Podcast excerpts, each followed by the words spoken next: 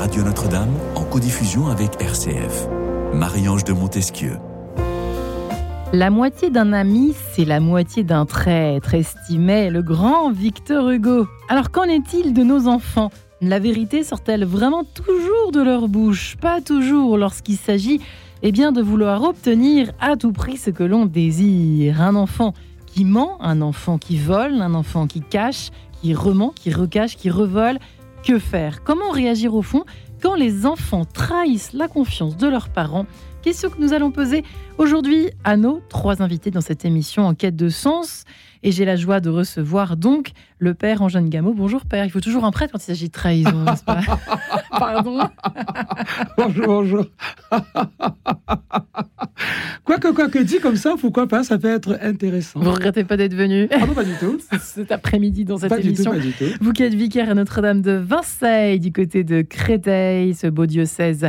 Nous sommes également en compagnie de Nathalie de Bois-Grelier. Bonjour Nathalie Bonjour à tous. Vous qui êtes coach, auteur, conférencière, fondatrice de OSE, OSA2, association à- qui a pour objectif d'accompagner donc les parents, les professionnels du monde de l'enfance. Il y a du boulot hein, dans la construction et l'amélioration des relations avec les enfants. Euh, votre euh, ouvrage, Élever ses enfants sans élever la voix, qui est d'ailleurs sorti en poche, on peut le mentionner.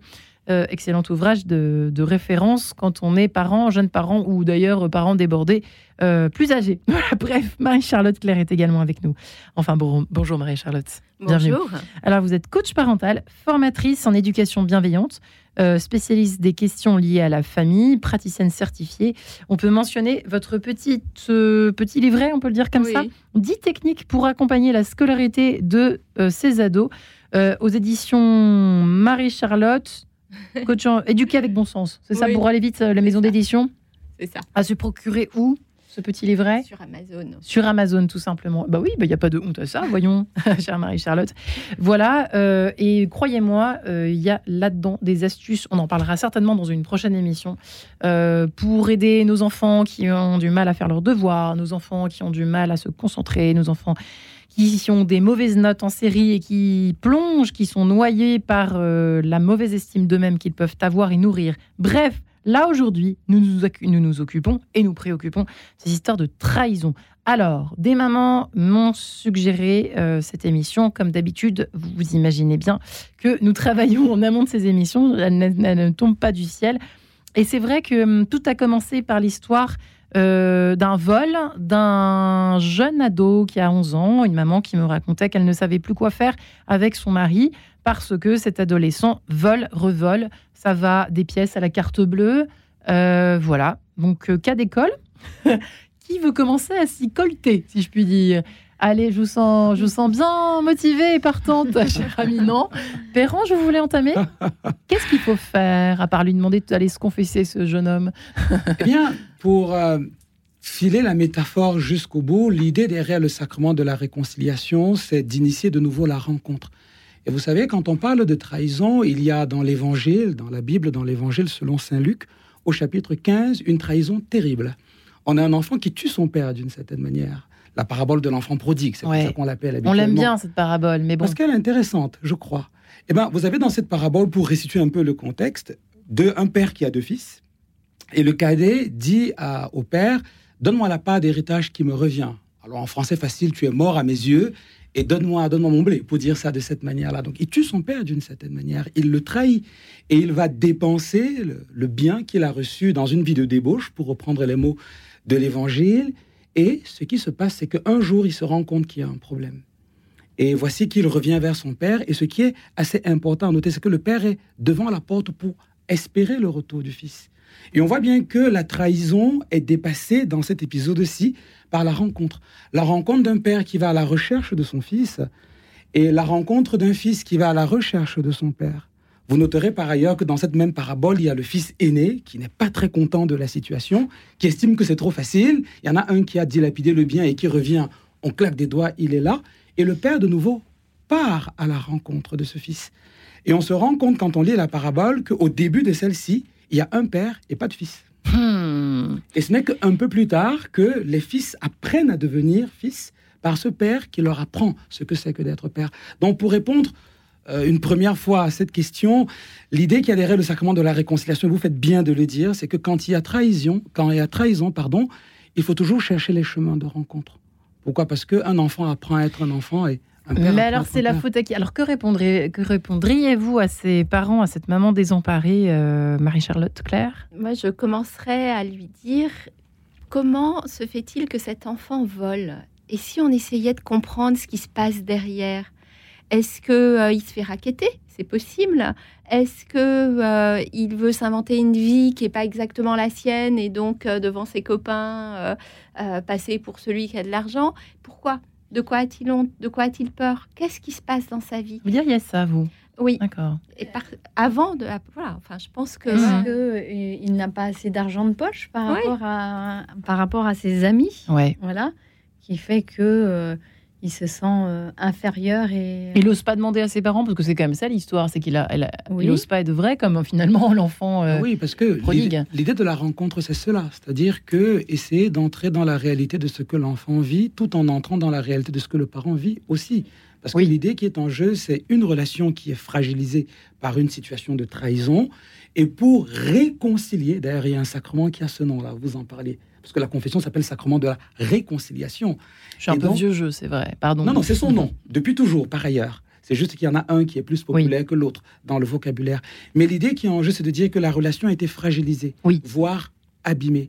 Et que pour la réconcilier, il faut permettre aux deux histoires, aux deux personnes, de se rencontrer de nouveau et créer un contexte, un cadre qui rende la chose possible, en commençant par s'intéresser à l'humanité de la personne. Pourquoi est-ce qu'il vole? Qu'est-ce qui le pousse à le faire? Oui.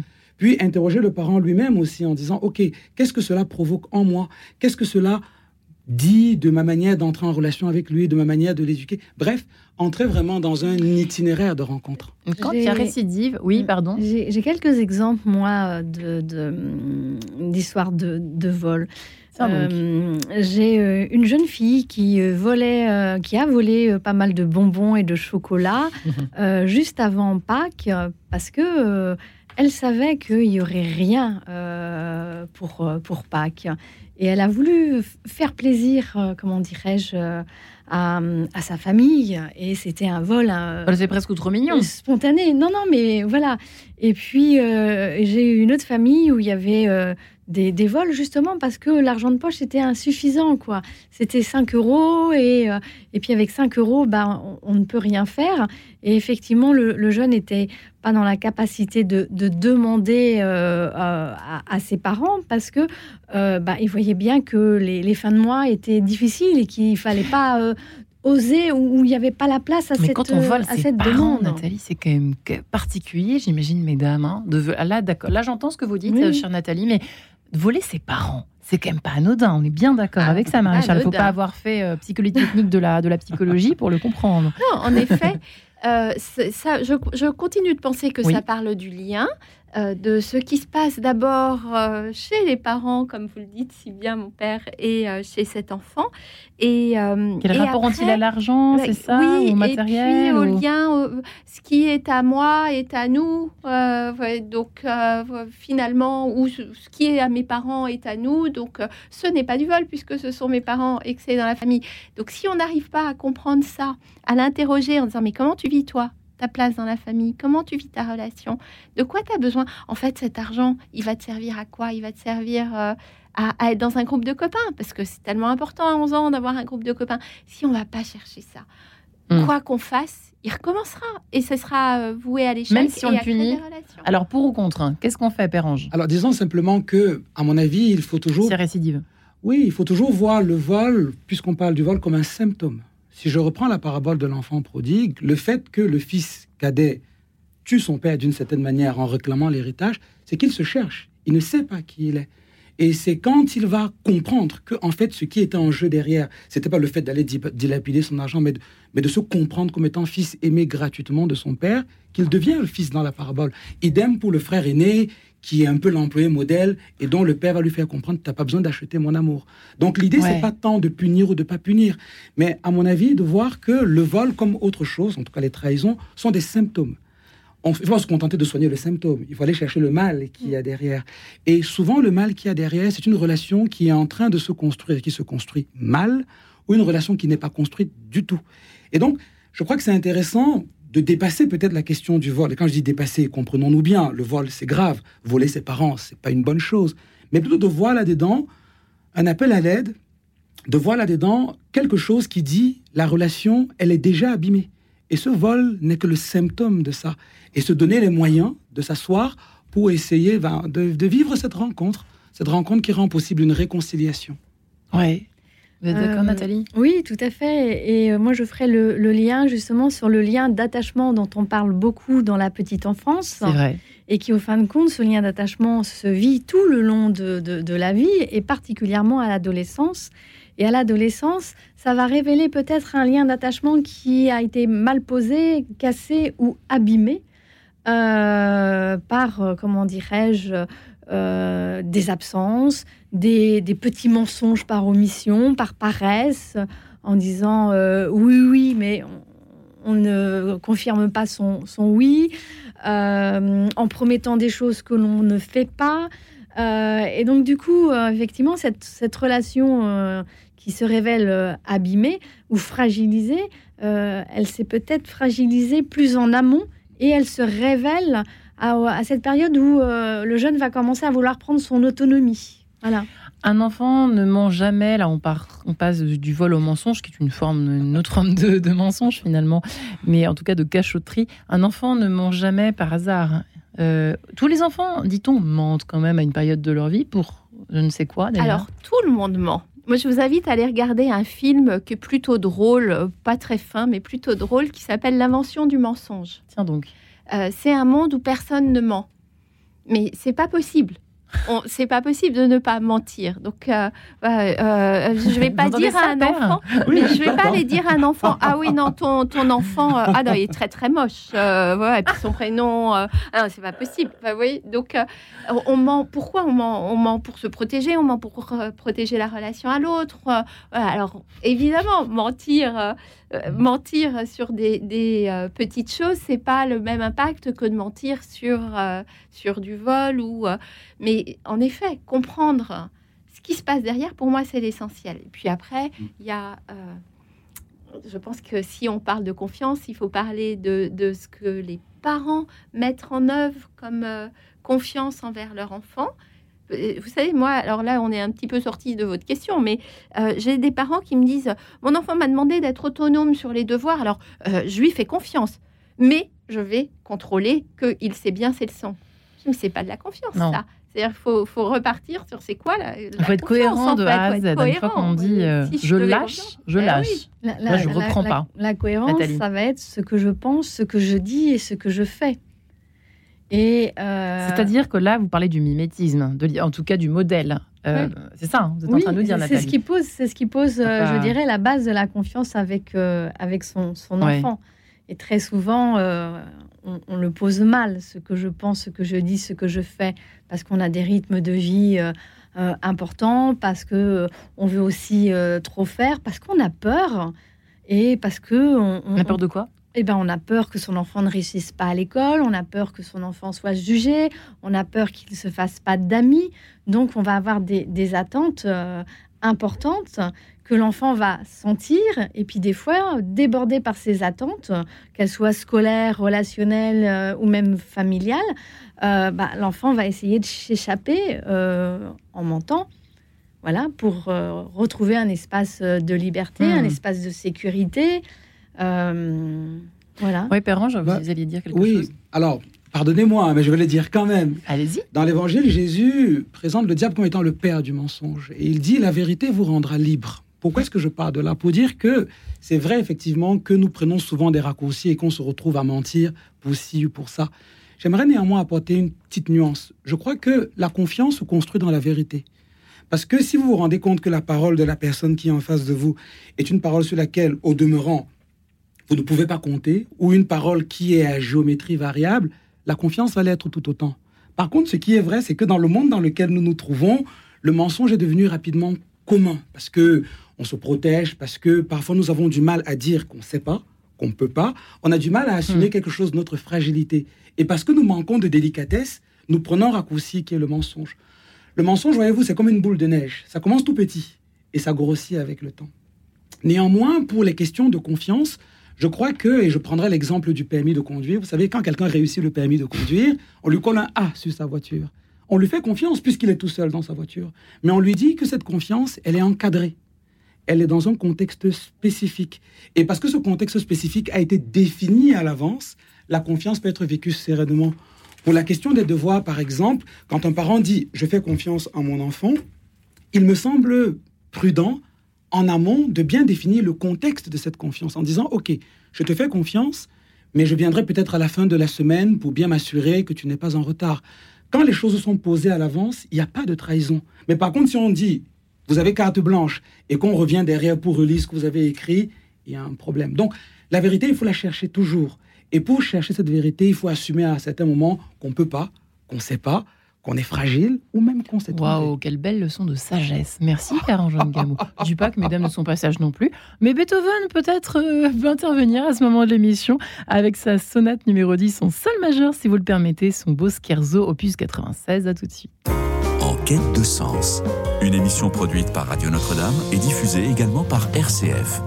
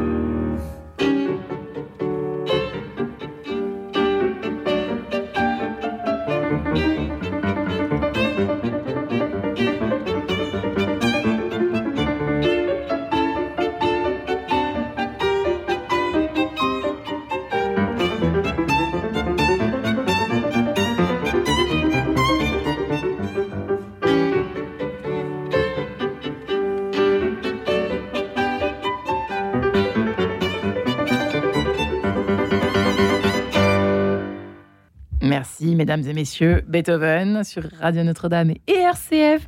Cet extrait de la sonate numéro 10 en sol majeur opus 96.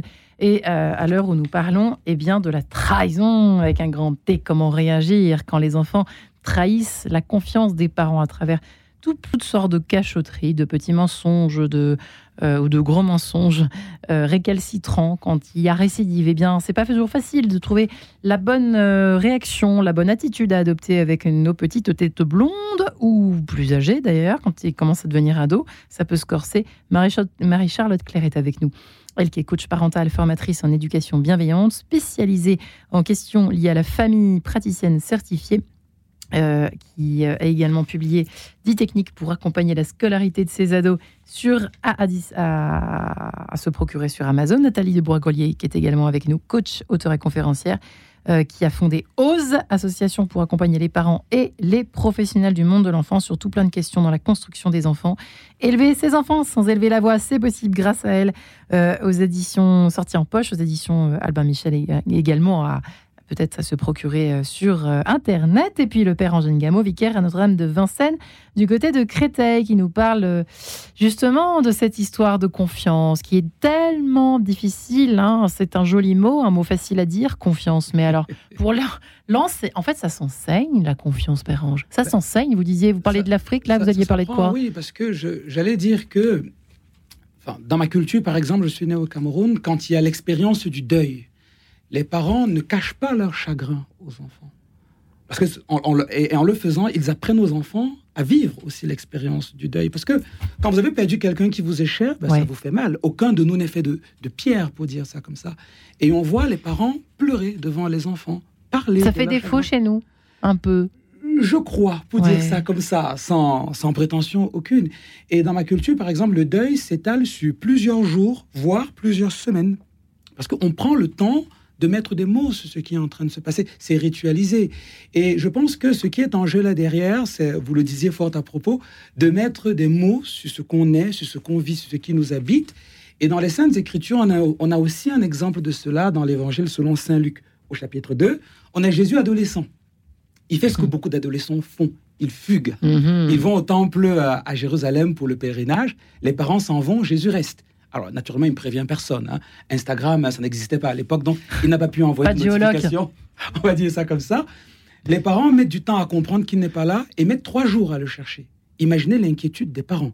Et quand il le trouve, il est au temple tranquillement, il enseigne. Bah, bah. Marie, qu'on n'imagine pas très contente, lui dit Mon enfant, ton père et moi, on était morts d'inquiétude. Elle met des mots sur ce qui l'habite. Elle n'est pas contente, elle est inquiète. Elle a peur, quoi, et on la comprend. Jésus, il fait pareil. Et il dit à sa mère, avec un ton d'adolescent, que bah, tu aurais dû comprendre que ma place, c'est ici. Je dois être dans la maison de mon Père. Et ce qui est intéressant, et c'est l'évangéliste qui le met en avant, c'est que comme les deux se sont rencontrés, les trois, n'oublions pas Joseph, ils ont mis des mots sur ce qui les habite. Ils se sont rencontrés et ils rentrent en famille. On dit, Jésus grandit en âge et en sagesse, il retourne à Nazareth et l'heure était soumise. Et donc la, moralité de l'histoire, c'est qu'il y a eu fluidité des liens. C'est ça, pour répondre à ce que disait, faire écho à ce que disait Marie-Charles tout à l'heure, c'est ça? Ben oui, Il y a une histoire de, de communication, j'aime pas ce mot, parce qu'en famille, comme, enfin, ben, il, y a eu communication. une rencontre. il y a eu une rencontre sur dans, laquelle, dans laquelle pardon, on a mis des mots sur ce qui nous habitait. J'étais inquiet. Il faut apprendre à se dire. Il faut apprendre à dire.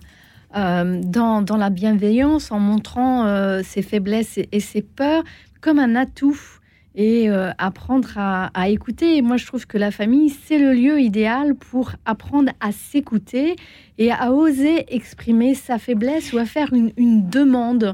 Une demande parce que je suis euh, pas disponible, parce que je suis fatiguée. Euh, et, ce temps-là, je trouve qu'il manque dans la famille. Et pour moi, c'est la base justement de la confiance, de, déjà d'avoir confiance dans sa fratrie, dans sa famille pour aller explorer l'extérieur, le monde extérieur. Et quand il y a le non, c'est pas moi. Quand il y a le non, c'est pas moi qui ai pris, c'est pas moi qui ai volé. Euh, il y a mensonge plus vol, on fait comment, marie C'est pareil. Je pense qu'il faut se poser la question de qu'est-ce qui se passe. Par où commencer, quoi qu'est-ce, enfin, qui se passe? De quoi a-t-il peur? Est-ce qu'il a peur? Est-ce qu'il a peur de la punition?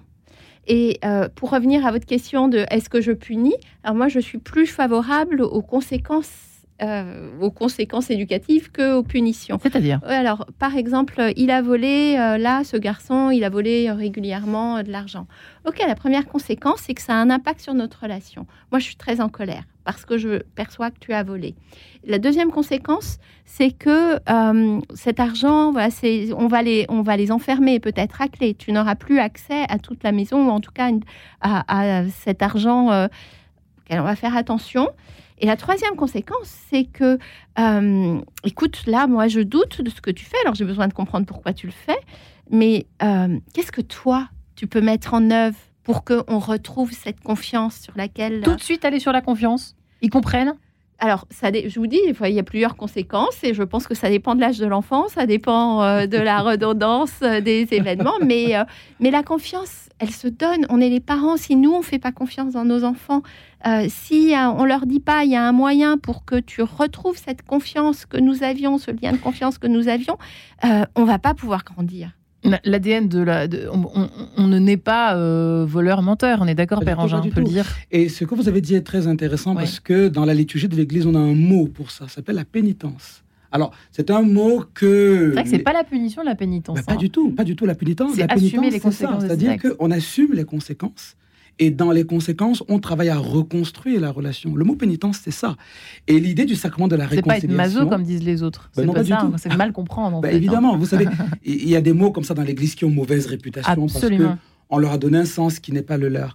Et puisque vous parliez de confession ou de sacrement de la réconciliation, si la pénitence intervient dans ce sacrement, c'est pour aider le pénitent à comprendre qu'il a posé un acte qui a de conséquences réelles et que même si le pardon est donné, il faut travailler à construire la relation de nouveau. Et avec les enfants, puisqu'on parlait de punition, moi je suis plutôt dans l'optique de la pénitence, pas simplement parce que je suis prêtre, parce que je pense que c'est intéressant d'aider les jeunes à comprendre que les actes qu'ils posent ont des conséquences, des conséquences réelles, et que dans ces conséquences, la relation est toujours à construire en tenant en compte bah, les conséquences de l'acte qui a été posé. Si on a volé, si on a menti, ou si on a fait autre chose comme, comme bêtise, ben, la relation n'est plus la même. Il faut la reconstruire. La reconstruire en étant, en prenant au sérieux ce qui a été fait, sans écraser l'enfant, sans le faire croire qu'il est le pire de je ne sais pas très bien quoi. Et je terminerai en disant c'est la, tendance qu'on peut, la tentation qu'on peut avoir quand ben on est parent certainement. Hein, quand quelqu'un a volé, il n'est pas un voleur. Il est quelqu'un qui On s'entraille aussi comme quand on est parent, j'imagine. Quand ça arrive au début, on se sent un peu heurté, en tout cas. Trahi, j'en sais rien, mais heurté. Ben, c'est pour ça que le parent, lui aussi, fait du chemin. Il ne faut pas imaginer que le parent est assis comme ça au sommet de la montagne et que l'enfant moi. Ah bon, Ah non, ça marche pas comme ça. Les deux marchent ensemble. Le, parent peut aussi prendre conscience euh, d'une forme d'absence ou d'une forme de maladresse et, euh, comment dirais-je, lui aussi réparer et demander pardon. Euh, voilà, un, enfant qui a volé parce qu'il est très souvent seul chez lui, il s'ennuie, et puis, bah, c'est une occupation comme une autre, et puis un petit vol, et puis un, deuxième, un challenge. Euh, mm. Et donc, le parent peut prendre aussi conscience, euh, je dirais, de, de, son manque de présence, de son absence, et de poser aussi une action euh, en demandant pardon et en disant bah, je vais être plus présent, je vais être vigilant. voilà, et demander aussi à l'enfant de quoi il a besoin. ça, c'est une bonne chose aussi. Il y a une de tendance... co-construire euh, cette relation, mmh. voilà, mmh. ensemble. Il y a une tendance un petit peu à la cachotterie, euh, avec, euh, c'est vrai, l'enfermement lié au. Je vais peut-être un peu loin, mesdames, mesdames et monsieur le prêtre, lié aux réseaux sociaux, à l'enfermement, lié à moi et mon image. Vous voyez où je veux en venir. donc là, se construire un monde, d'autant plus aujourd'hui, a fortiori aujourd'hui, à une époque où il y a une espèce de, d'enfermement euh, globalisé. Quoi. Qu'est-ce que vous en pensez, et mesdames Les tentations sont énormes et démultipliées. On est d'accord alors démultipliées avec des, enjeux euh, énormes qui vont même maintenant sur la chirurgie esthétique. Ah oui. Alors maintenant, c'est plus les seins qui sont à la mode, mais ce sont les fesses. Et les dents. Euh, Et les dents. Parce que j'ai un ami qui vient de découvrir que sa fille est allée en Europe de l'Est, je ne dirais pas où, elle s'est fait limer les dents et elle s'est fait poser sur toutes les dents, hein, les 32, hein, enfin, des, implants. Alors lui, il est, il est médusé. Parce que, Quel âge? 17 euh, ans, si je ne dis pas de bêtises. Hmm. Il, est, il, est, médusé, médusé. Et vous savez que... Avec quel argent? Qu'elle a volé ça coûte cher. Surtout que c'est très dangereux. C'est pas remboursé par l'assurance, et si vous, en, vous vous en doutez bien. Puis, on ne connaît pas les complications que ça peut créer. Tout ça pour avoir un sourire Colgate, hein, pour le dire comme ça, sur les réseaux. N'empêche qu'on est, lié, c'est lié à notre sujet, hein ben oui, puisque la question de la confiance, elle est la même. Vous savez, quand on prend les Saintes Écritures, le livre de la Genèse au chapitre 3, où il y a la, première trahison de l'histoire de l'humanité, Adam, Ève face à Dieu, le péché originel ou la chute originelle pour le dire, on voit bien que euh, la question de la relation est centrale. Mais cet épisode nous rappelle aussi qu'on est tous marqués par ces choses. On est tous marqués par la blessure de la confiance qui a été donnée ou qui n'a pas été donnée. Et donc, du coup, le parent comme l'enfant, enfin, surtout le parent, puisque le parent est en situation d'éducateur, le parent doit toujours comprendre qu'il y a aussi à l'intérieur de son cœur cette blessure, cette blessure qui va le pousser à mentir par moment, qui va le pousser à trahir la confiance de l'enfant aussi. Et parce que nous portons tous cette blessure, c'est ensemble que nous faisons la route pour pouvoir grandir. Parce que la relation, ça s'apprend. Si on prend au sérieux, pour parler avec un vocabulaire chrétien, si on prend au sérieux la marque du péché qui nous touche tous, ça veut dire que même si aucun de nous n'est né menteur, on est tous nés pécheurs d'une certaine manière. On est tous nés blessés par ça. Et si on le prend au sérieux, ça veut dire qu'on doit se donner réellement les moyens de construire. Enfin, on ne naît pas parent, on le devient. On ne naît pas enfant, on le devient aussi, pour le hmm. dire. Vraiment, la relation, c'est important. vous, étiez menteur, vous, ou voleur Vous avez volé un peu dans votre enfance ou pas? Vous comment? J'espère que mes parents n'écoutent pas. Mais j'ai eu un épisode terrible quand j'étais ado. Je, le reconnais, je, le confesse. Euh, j'ai pas vraiment volé, mais mes parents m'avaient donné euh, des sous à gérer. Et j'avoue que j'avais pris quelques petites pièces là-dedans pour aller manger des bonbons avec les copains. Et euh, ils m'ont appelé après en disant Fais-nous le compte de ta gestion. Ah, je suis devenu blanc comme un linceul. Hein. Et c'est à ce moment-là que j'ai compris ce que je suis en train de vous dire. Parce que mes parents m'ont dit, vois-tu, tu es un garçon, on va te confier la gestion de la maison, puisque mes frères aînés étaient partis de la maison et j'étais devenu le grand garçon de la maison. Et ils m'ont dit, on va te confier la maison. Tu as un petit frère, tu as deux petites sœurs. On sera parfois absent. Et on devrait pouvoir partir en se disant, on peut compter sur toi. Un peu comme dans le scoutisme, on dit, euh, sur ta parole, on doit pouvoir construire une cité, pour le dire de Mm. cette manière-là. Dit, Et là, si on ne te fait pas confiance dans ce petit détail, tu comprends qu'on serait inquiet pour des choses un peu plus grandes. Et j'ai compris ce jour-là que ce qui était vraiment en jeu, c'était pas tant la gestion, mais la qualité de la relation avec mes parents. Alors, Dieu merci, cela ne s'est plus reproduit, ils m'ont fait confiance, et je l'espère, ils n'ont jamais regretté, regretté. Papa, maman, si vous écoutez, euh, confirmez mon propos. Mais je pense que ça, c'est vraiment en jeu. Parce que tout le monde peut se tromper. Et dans le sacrement de la réconciliation, dans la pénitence justement qui est donnée, c'est pour dire aux personnes, prenez au sérieux le fait que l'acte mauvais que vous avez posé a eu de réelles conséquences. Ces conséquences ne sont pas le tout de la relation, on peut toujours rebondir. Mm. Et l'idée de la pénitence, c'est de dire, voilà, on prend ça au sérieux, on s'en donne les moyens et on avance. Mhm. Con- Construire cette, cette confiance, elle est très importante parce que à un moment donné, quand l'enfant va rentrer de plus en plus dans l'adolescence, il faut qu'il soit capable de vous appeler à 3 heures du matin ou à n'importe quel moment de la journée et dire Maman, j'ai merdé, euh, Ouais. maman, j'ai des gros soucis. Pour obtenir ça, waouh. Voilà. Mm. Et c'est ça qui se joue dans la, dans la petite enfance et que ces euh, petites euh, accroches d'un mensonge, d'un vol euh, d'argent, comment dirais-je, dans le portefeuille ou d'avoir menti en disant je suis chez Pierre et puis je suis euh, chez Isabelle. mais J'ai envie de dire que ça, ce sont des, des, des expériences à, à- à vivre pour grandir et, et construire euh, mutuellement cette, cette confiance pour que euh, quand il aura euh, 15 ans, 16 ans, 19 ans, euh, il puisse, euh, sur un problème d'agression euh, euh, ou de harcèlement, ou, euh, Être en vérité, tout simplement. en- voilà, et confiance en ses parents voilà, aussi. et de hein. savoir qu'il peut demander de l'aide et que quelle que soit la bêtise qu'il qu'il ait fait, qu'il va être accueilli. et ça, c'est un super cadeau que, que vous vous faites à, à votre enfant et que votre enfant vous fait à vous. Et ça, pour moi, c'est tout l'or du monde. Dis-moi Euh, comment tu manges, je te dirais comment tes parents mentent. C'est un peu ça finalement aussi. Marie-Charlotte, vous êtes d'accord? Faut Oui. montrer un peu l'exemple d'une certaine façon. hein. Complètement, montrer l'exemple. Si je comprends bien, vous on entendant peut les uns les autres on n'est pas parfait, hein, voilà, nous ne sommes pas des saints. Euh, donc, euh, ça peut nous arriver aussi de nous tromper. Euh, je, je rebondis sur ce que dit euh, Nathalie, je- que je rejoins complètement. N'oublions pas que l'adolescence, c'est un moment d'expérimentation. On vient tester, est-ce qu'il y a un cadre, est-ce qu'il y a des limites? Euh, On va aussi euh, vivre ses premières fois. euh, et que euh, bah, tout ça, ça nous construit. Et que bien sûr que euh, voilà, je suis ado, euh, je vais en effet raconter que je suis chez euh, Pierre alors que je suis chez Isabelle parce que on l'a tous faite celle-là, hein, Voilà, hein. Euh, et en même temps, si mes parents le découvrent, comment vont-ils réagir? Eh oui. Et si ils sont capables de se dire, nos enfants, dans euh, le plus grand souci que je pourrais avoir, je peux appeler mes parents, que ce soit un, un problème, euh, voilà, j'ai euh, pris de la drogue et euh, je suis, enfin peu importe. J'ai trop bu alors que je sais trop que j'ai pas bu, le droit voilà. de boire. euh, Ou sur les réseaux, je suis confrontée maintenant à quelqu'un qui me demande de lui envoyer des photos intimes ou. Ça va oui, loin, mais hein. papa, maman, euh, ils m'ont dit de quoi qu'il se passe, Mm. ouais, mais aussi ils m'ont dit Oui. quoi qu'il se passe dans ta Mm. vie, on est là. Mm.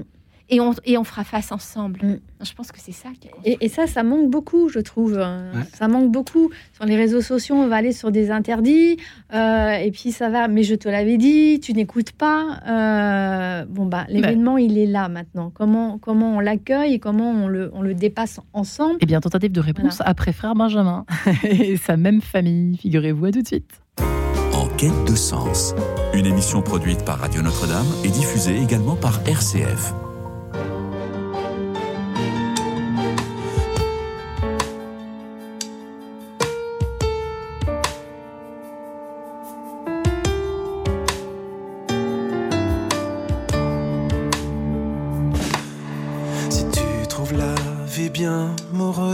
Souviens-toi de ça.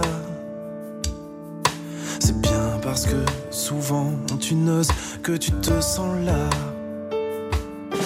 Si tu trouves les autres embêtants, souviens-toi de ça. C'est parce que tu ne vois pas le fond, le fond de leur moi. Je prie le monde, je pleure et crie, que tous comprennent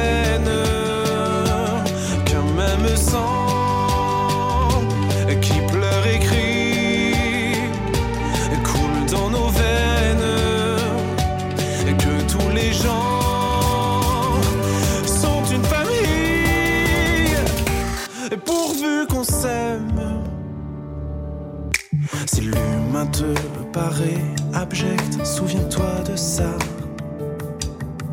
C'est qu'il a peur qu'on le rejette d'ailleurs, comme toi. Quand du coup il roule des mécaniques, souviens-toi de ça.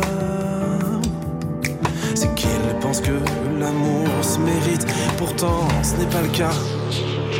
Je prie le monde, je pleure et crie,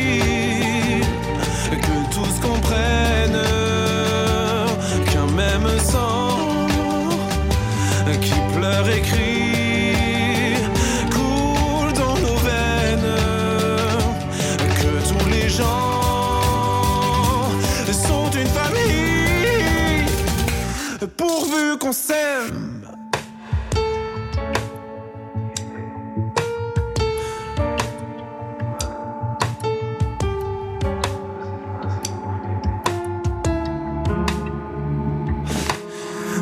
qui tue, qui terrorise, angoisse de vivre.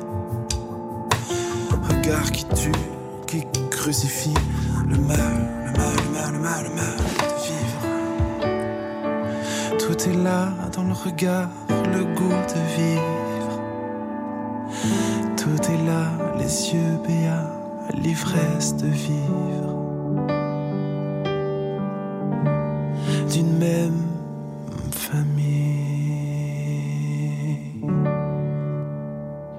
Ça s'apprend d'être parent de cette même famille. Merci frère Benjamin. Comment réagir quand les enfants trahissent la confiance des parents? Il y en a des choses à dire aujourd'hui.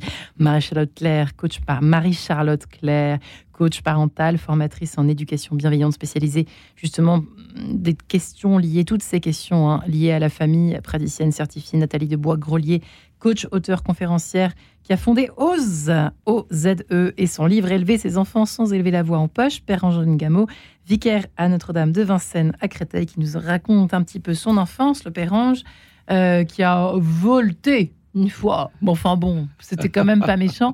Tout est dans l'art de le reconnaître et de rentrer en soi. C'est vrai que c'était intéressant ce que vous racontiez sur euh, toujours cette page évangélique hein, qui est le, la parabole, le- l'enfant prodigue évidemment, euh, qui nous sert beaucoup aujourd'hui. Euh, vous parliez, j'ai presque envie de commencer par ce que vous évoquiez à l'instant, Marie-Charlotte Claire, autour de finalement l'enfant qui raconte tout, parce qu'on parlait d'être en vérité, qui raconte tout à ses parents, mais, mais qui n'en euh, qui n'en change pas moins, enfin qui fait des des bêtises euh, tout le temps. Oui, en fait, j'ai eu à, ouais, comme ça accompagné une maman euh, qui euh, voulait une belle relation de confiance avec son fils. Alors, Donc, ça, il lui réussi, disait voilà, raconte-moi, raconte-moi ce qui t'arrive. Et en fait, elle était dans une situation, c'était presque une, euh, une double contrainte. Elle ne pouvait pas s'en sortir parce que le fils venait raconter des horreurs qu'il faisait. Euh, bah, tu sais, hier soir, j'ai sniffé de la coke parce que on m'a donné. et donc elle, elle se retrouvait à dire. Euh, bah, en fait, euh, il m'a fait confiance, il m'a raconté, et je fais quoi? Et je suis très mal avec ça. Et en fait, là, la façon dont j'ai pu l'accompagner, ça a été, mais ça va pas. Euh, soit votre fils, il fait des bêtises et il vous raconte pas, et il y aura des conséquences le jour où il sera pris. Soit s'il vous raconte, il faut que vous posiez un cadre. Il y a aussi un cadre. Mais attends, la cocaïne, c'est extrêmement dangereux. Il est hors de question que je te laisse te remettre en danger comme ça. Tu as fait quelque chose qui est interdit, donc tu ne sors pas tant que je n'ai pas la certitude. Là, on sanctionne ne- quand même à un moment donné. Oui, hein, il y a un moment, on, et on remet du cadre. On Mm. remet, ouais, il y a un cadre. On doit tous vivre dans un cadre, hein, le Ouais. cadre de la société. Euh, nous, parents, on est les premiers à poser ce cadre qui va permettre aux enfants après de vivre. Le dans la feu brûle, ne mets pas ta main dans le feu. Enfin, c'est typiquement ça. l'exemple qu'on donne. euh, voilà, basique, hein. Ouais, un. C'est certain parce que euh, il faut prendre soin de la relation et plutôt que de dire cadre, et je suis assez d'accord avec l'idée, je suis même pleinement d'accord, il faut se donner les moyens de prendre soin de la relation. Et parfois, poser des limites, c'est une manière de prendre soin de la relation. Pour rebondir sur ce qui a été dit, je crois que le parent ne doit pas vampiriser l'enfant et l'enfant ne doit pas vampiriser le parent. Dans le sens où parent, le parent n'est pas l'enfant et l'inverse est vrai. Ça veut dire que on peut tout dire, mais il y a des choses qui ne se disent pas d'une certaine manière ou qui ne se disent pas du tout. Je m'explique. Si je reprends le sacrement de la réconciliation, la confession dont on parle, quand une personne vient se confesser, le prêtre qui l'accueille ne demande pas un certain niveau de détail par rapport au péché qui est confessé. On pourrait, mais il est interdit de le faire, pour une pure et simple raison qu'on n'a pas avec le pénitent une relation fusionnelle. Vous êtes vous, je suis moi. Le parent est le parent, l'enfant est l'enfant. Et la relation de confiance ne veut pas dire la nudité absolue l'un devant l'autre. C'est Hmm. absolument pas ça ce que ça veut dire. Mais ça veut dire que on sait mettre des mots sur ce qui se passe. On sait dire ce qui est en train de, de nous traverser. Et sur ce qui est dit, parce qu'il faut de la pudeur aussi, la pudeur rend capable d'écouter. hein. Vous savez, les choses sont audibles parce qu'on y met la pudeur. Si vous ne mettez pas la pudeur, c'est un peu ce que vous disiez, à un moment, le parent n'est plus capable d'écouter. C'est trop pour lui. Et si le parent ne doit pas vampiriser l'enfant, et l'inverse aussi est vrai, ça veut dire que la relation de confiance, elle n'est pas une nudité absolue l'un devant l'autre. Il faut une certaine forme de chasteté, on peut le dire, hein, d'ailleurs. une- La chasteté, c'est exactement ça, c'est-à-dire la juste proximité. Et cette juste proximité fait que, dans l'exemple que vous avez donné, maman, j'ai fait des bêtises. Dans ma vie, c'est désordonné. Il y a des choses qui sont graves que je fais. Certaines choses sont à dire.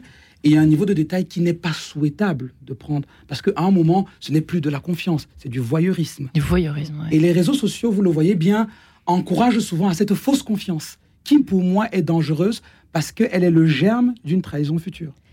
Hmm. U- une attention. On parle beaucoup des mamans, mais ce qui est important, c'est d'être, c'est d'être deux et c'est d'être parents euh, deux. Et quand il y a un, un vol, de la Oui. consommation d'alcool, enfin des choses un petit peu plus euh, graves, euh, il est important qu'il y ait le père et la mère, même s'ils sont physiquement séparés et qu'ils parlent d'un même ton. Et ça demande au préalable déjà euh, de se questionner sur euh, euh, la relation qu'on a avec cet enfant, la confiance qu'on a, ce qu'on attend, et de se mettre en accord avec euh, ben, l'autre parent pour parler d'une même voix. Ça, ça apporte de la sécurité aux, aux- aux jeunes. Parce que très souvent, on voit des euh, se, débattent sur cette problématique de petits vols, euh, voilà, d'avoir pris la mobilette le soir alors que je l'ai interdit. Et le père n'est pas là pour appuyer le cadre et le, renforcer. Et euh, bah, ça apporte aussi énormément de confiance euh, aux jeunes et ce jeune a, besoin. Et si ce, ce cadre n'existe pas, il est euh, pertinent peut-être d'aller chercher le parrain, la marraine, d'aller chercher peut-être un grand frère qui a euh, peut-être 6 ans ou qui est, qui est déjà sorti, lui, du milieu familial, qui est peut-être marié, qui fait des études supérieures, euh, de voir comment euh, ce, ce jeune, ça peut être aussi un, un- un prêtre, peut avoir une relation avec d'autres adultes de confiance qui peut euh, prendre ce, ce relais. Voilà. Il faut Et- vraiment que je vous Ouais, engage au caté, là, parce que là... euh, ah oui, mais ça, c'est... Mais moi, je, je voudrais aussi compléter ce que vous dites. Ouais. Parfois, on voit des mamans qui, justement, le fils ou la fille va dire Non, mais tu le dis pas à papa. Mm. Bon, d'accord, c'est notre secret. Mais c'est- non, C'est juste, on entend C'est- ça. hein. c'est- oui, Ouais. C'est pas possible, c'est mauvais ça. Euh, ouais, euh, non, tu as fait quelque chose qui est grave et nous sommes ensemble pour t'éduquer. Ton père sera informé. Et ça rappelle aussi le fait que dans la relation, et d'ailleurs c'est ce que le mot Église veut dire aussi, et c'est Saint Augustin qui le dit très clairement, il dit, quand un chrétien commet un péché, c'est tout le corps de l'Église qui a péché avec lui. De la même manière que quand vous allez vous confesser, c'est toute l'Église qui reçoit le pardon. Cette solidarité du corps que Saint Paul va développer dans son épître euh, aux Corinthiens rappelle aussi que dans l'éducation, c'est important pour un enfant, comme pour le parent, de comprendre que tout ce qui se passe dans la relation engage toute la famille. C'est la raison pour laquelle je suis assez méfiant, voire opposé à... C'est notre petit secret. Mm. Entre le papa et l'enfant ou la, la maman et l'enfant, parce que c'est pas bon. Le dis pas à ton père, le dis pas à ta mère. Oui. Oui, on entend mais, beaucoup. hein. mais alors toutefois, je, je ne mélangerai pas le reste de la fratrie. Évidemment, Voilà. Ça-. Ça, reste entre les, les trois personne. Bien Voilà. sûr. Qui commet là, celui qui commet là, enfin Oui, l'enfant tout qui à fait. L'homme qui, voilà, le père et la mère, qui- mais on n'implique pas la petite sœur euh, et on, on ne Et par déballe contre, pas. lui expliquer peut-être qu'il y a des, des impacts un peu invisibles dans un premier temps qui sont familiaux. Ça, c'est peu- c'est peu- c'est possible. Enfin, bon. sans, sans rentrer arriver. dans les Bien détails, voilà, on peut dire D'accord. que, euh, ben, euh, comment dirais-je, Yasmine euh, a fait quelque chose de, de pas bien, euh, qui nous a déçus. Euh, et, euh, et en ce moment, nous, nous, nous, nous cherchons à trouver une solution ensemble. Voilà, mais on n'est pas obligé de rentrer dans les, dans les détails. Ouais. Oui, et je prends, je prends un exemple, je reprends le mien d'ailleurs, parce que quand mes parents me demandent de faire la, la gestion, j'étais un grand ado à l'époque, hein, quand ils me demandent de faire la gestion des sous qu'ils m'avaient donnés et que je me rends compte. Ils faisaient un test, en fait, c'est ça Non Je sais pas, Bon, c'était un test. Je Ouais. me suis jamais vraiment posé la question, mais j'ai bien compris que ils m'ont fait comprendre, pour le dire comme ça, que ce qu'ils attendaient de moi avait des conséquences sur mes frères et sur mes sœurs. Mes frères et mes sœurs n'en ont jamais rien su jusqu'à aujourd'hui, parce que je l'ai dit à la radio. Ils n'en ont jamais rien su. Donc je vais dans votre sens en disant Mm. qu'il faut toujours bien circonstancier, je ne sais pas si le verbe existe, ce qu'on dit et ce qu'on fait. Parce que ce qu'on fait, ça engage d'autres que nous. Mais c'est- cet autre que nous, il faut toujours bien le mettre dans le périmètre qui est le sien. Et dans le sacrement de la réconciliation, si le sacrement est célébré de manière personnelle, c'est aussi pour cela. Parce que les péchés que nous commettons, ils engagent tout le corps de l'Église. Mais la confession publique, euh, elle ne se fait plus aujourd'hui. Pour cette raison-là, pour bien faire comprendre que, oui, ça touche l'ensemble du corps, mais cela va être accompagné dans la circonstance, dans, la, dans le périmètre qui est approprié. Personnel, quoi. ça, voilà. Il ne faut Mm. pas rajouter de l'humiliation, de, de- du rabaissement. euh. Ça peut être peut-être la tentation première hein, qu'on peut avoir quand on est tellement ahuri, euh, quand on découvre que finalement euh, euh, un monde se cache derrière cet enfant qui a l'air, par exemple, tout gentil, tout mignon. Et boum on- Oh Alors la première réaction, c'est peut-être de sanctionner et d'être dur, quoi, de Mhm. l'humilier, de dire mais comment on a pu me faire ça, etc. euh, de fermer la porte, enfin. Pour qu'il J'imagine, Marie-Charlotte, que c'est une tentation. Bah Vraiment. oui, alors pour qu'il y ait humiliation, il faut qu'il y ait euh, des personnes autour. Donc Mm. ça, je rejoins ce qui vient d'être dit. Euh, Ouais. ouais, on règle le problème à trois, mais pas devant les frères et sœurs, pas devant les copains. Mon Dieu, quelle humiliation Un ado qui se fait engueuler par ses parents parce qu'il a volé ou parce qu'il n'a pas euh, rangé sa chambre devant Ouais. ses copains. Comment voulez-vous que la relation de confiance se construise si on a été humilié devant ses amis? D'autant Mhm. plus que personne ne grandit après avoir été humilié. Quand vous humiliez les gens, vous les écrasez. Ils ne grandissent pas. Ils sont meurtris dans leurs blessures. Et c'est pour cela que j'aime beaucoup dans la formule de l'absolution du sacrement de la réconciliation. On dit que Dieu vous donne le pardon et la paix. Pourquoi? Parce que, au demeurant, ce qui est en jeu dans la relation, c'est aussi cette paix qui va se dire je peux parler de ça à mon père, je peux parler de ça à ma mère. À quel âge on apprend tout ça? À quel âge on peut apprendre à un enfant? À 2, 3, 4 ans, 5 ans, 6 ans 7 ans, l'âge de raison, euh, Nathalie? C'est Marie-Charlotte? c'est un parcours. C'est un, c'est un- Hmm. c'est tout le long de, de, de- de ce parcours d'enfant qu'on qu'on- qu'on apprend. Euh, en mettant en place, par exemple, le bâton de parole, justement, pour apprendre à, à se dire dans la confiance, à apprendre à, écouter l'autre, entre un enfant qui parle peu, euh, un voleur le de problème des parole, taiseux parce aussi, qu'il y hein. a celui qui parle trop.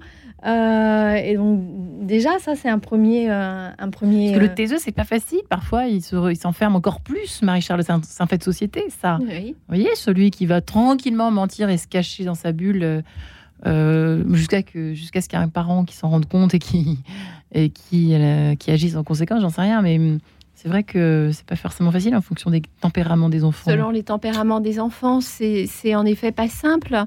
Euh, je pense que c'est vraiment un choix voilà, qui s'accompagne toute la vie. Peu importe le tempérament de son enfant, Donc, je commence à quel choisis âge de te. Mais à la naissance, C'est-à-dire par quelle Euh, chose mais à la naissance Euh, par exemple. À la euh, naissance. mais des, oui, moi je vois des secrets de des secrets de famille qui sont tus.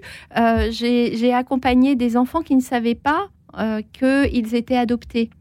Eh bien, ça, ça Il y a des gros problèmes. Wow. Il y a un moment où, euh, euh, dès la naissance, je vais dire, je t'ai choisi pour être mon enfant. Tu es l'enfant de mon cœur. Je plus jamais je t'abandonnerai. Tu as un papa, une maman biologique qui ne sont pas nous. Euh, On peut déjà démarrer Avec comme ça délicatesse, mais avec dire les choses. délicatesse, mais Ouais. dire les choses euh, tout Hmm. petit. Donc, euh, pour moi, voilà, ça se dit dès la naissance et jusqu'à très grand. Et, et si votre enfant est Hmm. taiseux et ne parle pas, ça n'empêche que il sent la Hmm. vraie confiance. Ça se sent. Et je pense que, Ouais, dans votre sens, que un enfant s'exprime de par plusieurs biais. Parfois, c'est par la parole, parfois, c'est par autre chose. Et vous savez, si la famille est la première cellule ecclésiale, l'église domestique, ça veut dire que c'est aussi dans celui-là qu'on apprend à entrer en relation. Et les liturgies domestiques, quand on voit un peu euh, les liturgies domestiques, on voit bien qu'elles se construisent là-dedans. Apprendre à chacun à prendre la place qui est la sienne, apprendre à écouter, apprendre à poser un geste, une parole sur ce qu'on est, sur ce qu'on vit. Le drame de notre société, peut-être, c'est que ces liturgies domestiques ont un peu disparu, parce qu'on délègue à peu près tout à monsieur le curé ou à, au papa ou au maman caté.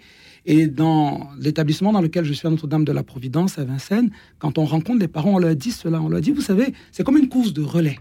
On fera notre part, c'est sûr, on est là pour ça. Mais il y a une part qui est la vôtre qu'on ne peut pas faire à votre place. Parce que si dans le cadre familial qui est le vôtre, dans cette cellule ecclésiale domestique, même si parfois les parents peuvent être séparés, mais ils restent parents par ailleurs, si dans ce cadre-là, vous n'entrez pas, entre guillemets, dans cette liturgie domestique dans laquelle on apprend à mettre des mots, parce que personne n'est né en sachant parler, on a tous appris. Euh, personne n'est né taiseux, on a appris à l'être. Donc, entrez là-dedans pour apprendre à devenir celui qu'on est. Parce que quand on est, la naissance, on n'est pas encore celui qu'on doit être. Et on apprend. Et ça peut durer toute la vie, ça. Hmm. Et ça demande d'éteindre les écrans ou poser un, un- cadre, un cadre pour justement laisser ce temps euh, au partage, à l'échange, euh, ce- ce- pour nourrir ce lien relationnel, ce, ce lien de- de- d'attachement. Et, malheureusement, je trouve que les écrans grignotent énormément de, de temps et du coup, euh, et du coup affaiblissent la qualité euh, relationnelle euh, dans les familles. Donc, euh, je ne doute pas que les auditeurs de Mm.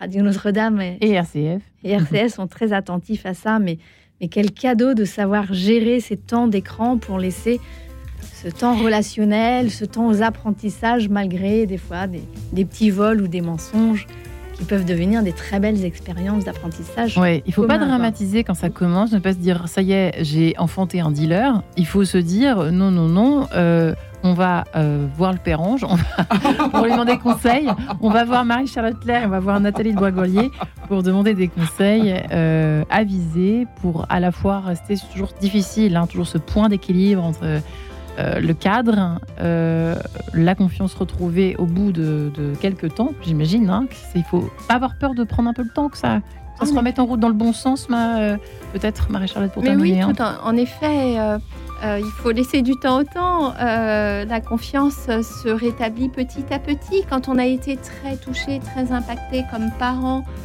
par ce qui a été fait, euh, je vais pouvoir expliquer à l'enfant là, je suis euh, extrêmement déçue, j'ai très, enfin, j'ai très mal. Laisse-moi du temps. Et qu'est-ce que toi tu peux faire? Et ben voilà. Qu'est-ce que tu peux faire? Merci Marie-Charlotte Claire, Nathalie de Bois-Grelier, Perron Jeanne Gamot. Eh bien merci. Merci pour ces sages vous. Bonne conseils. journée. Merci. Merci.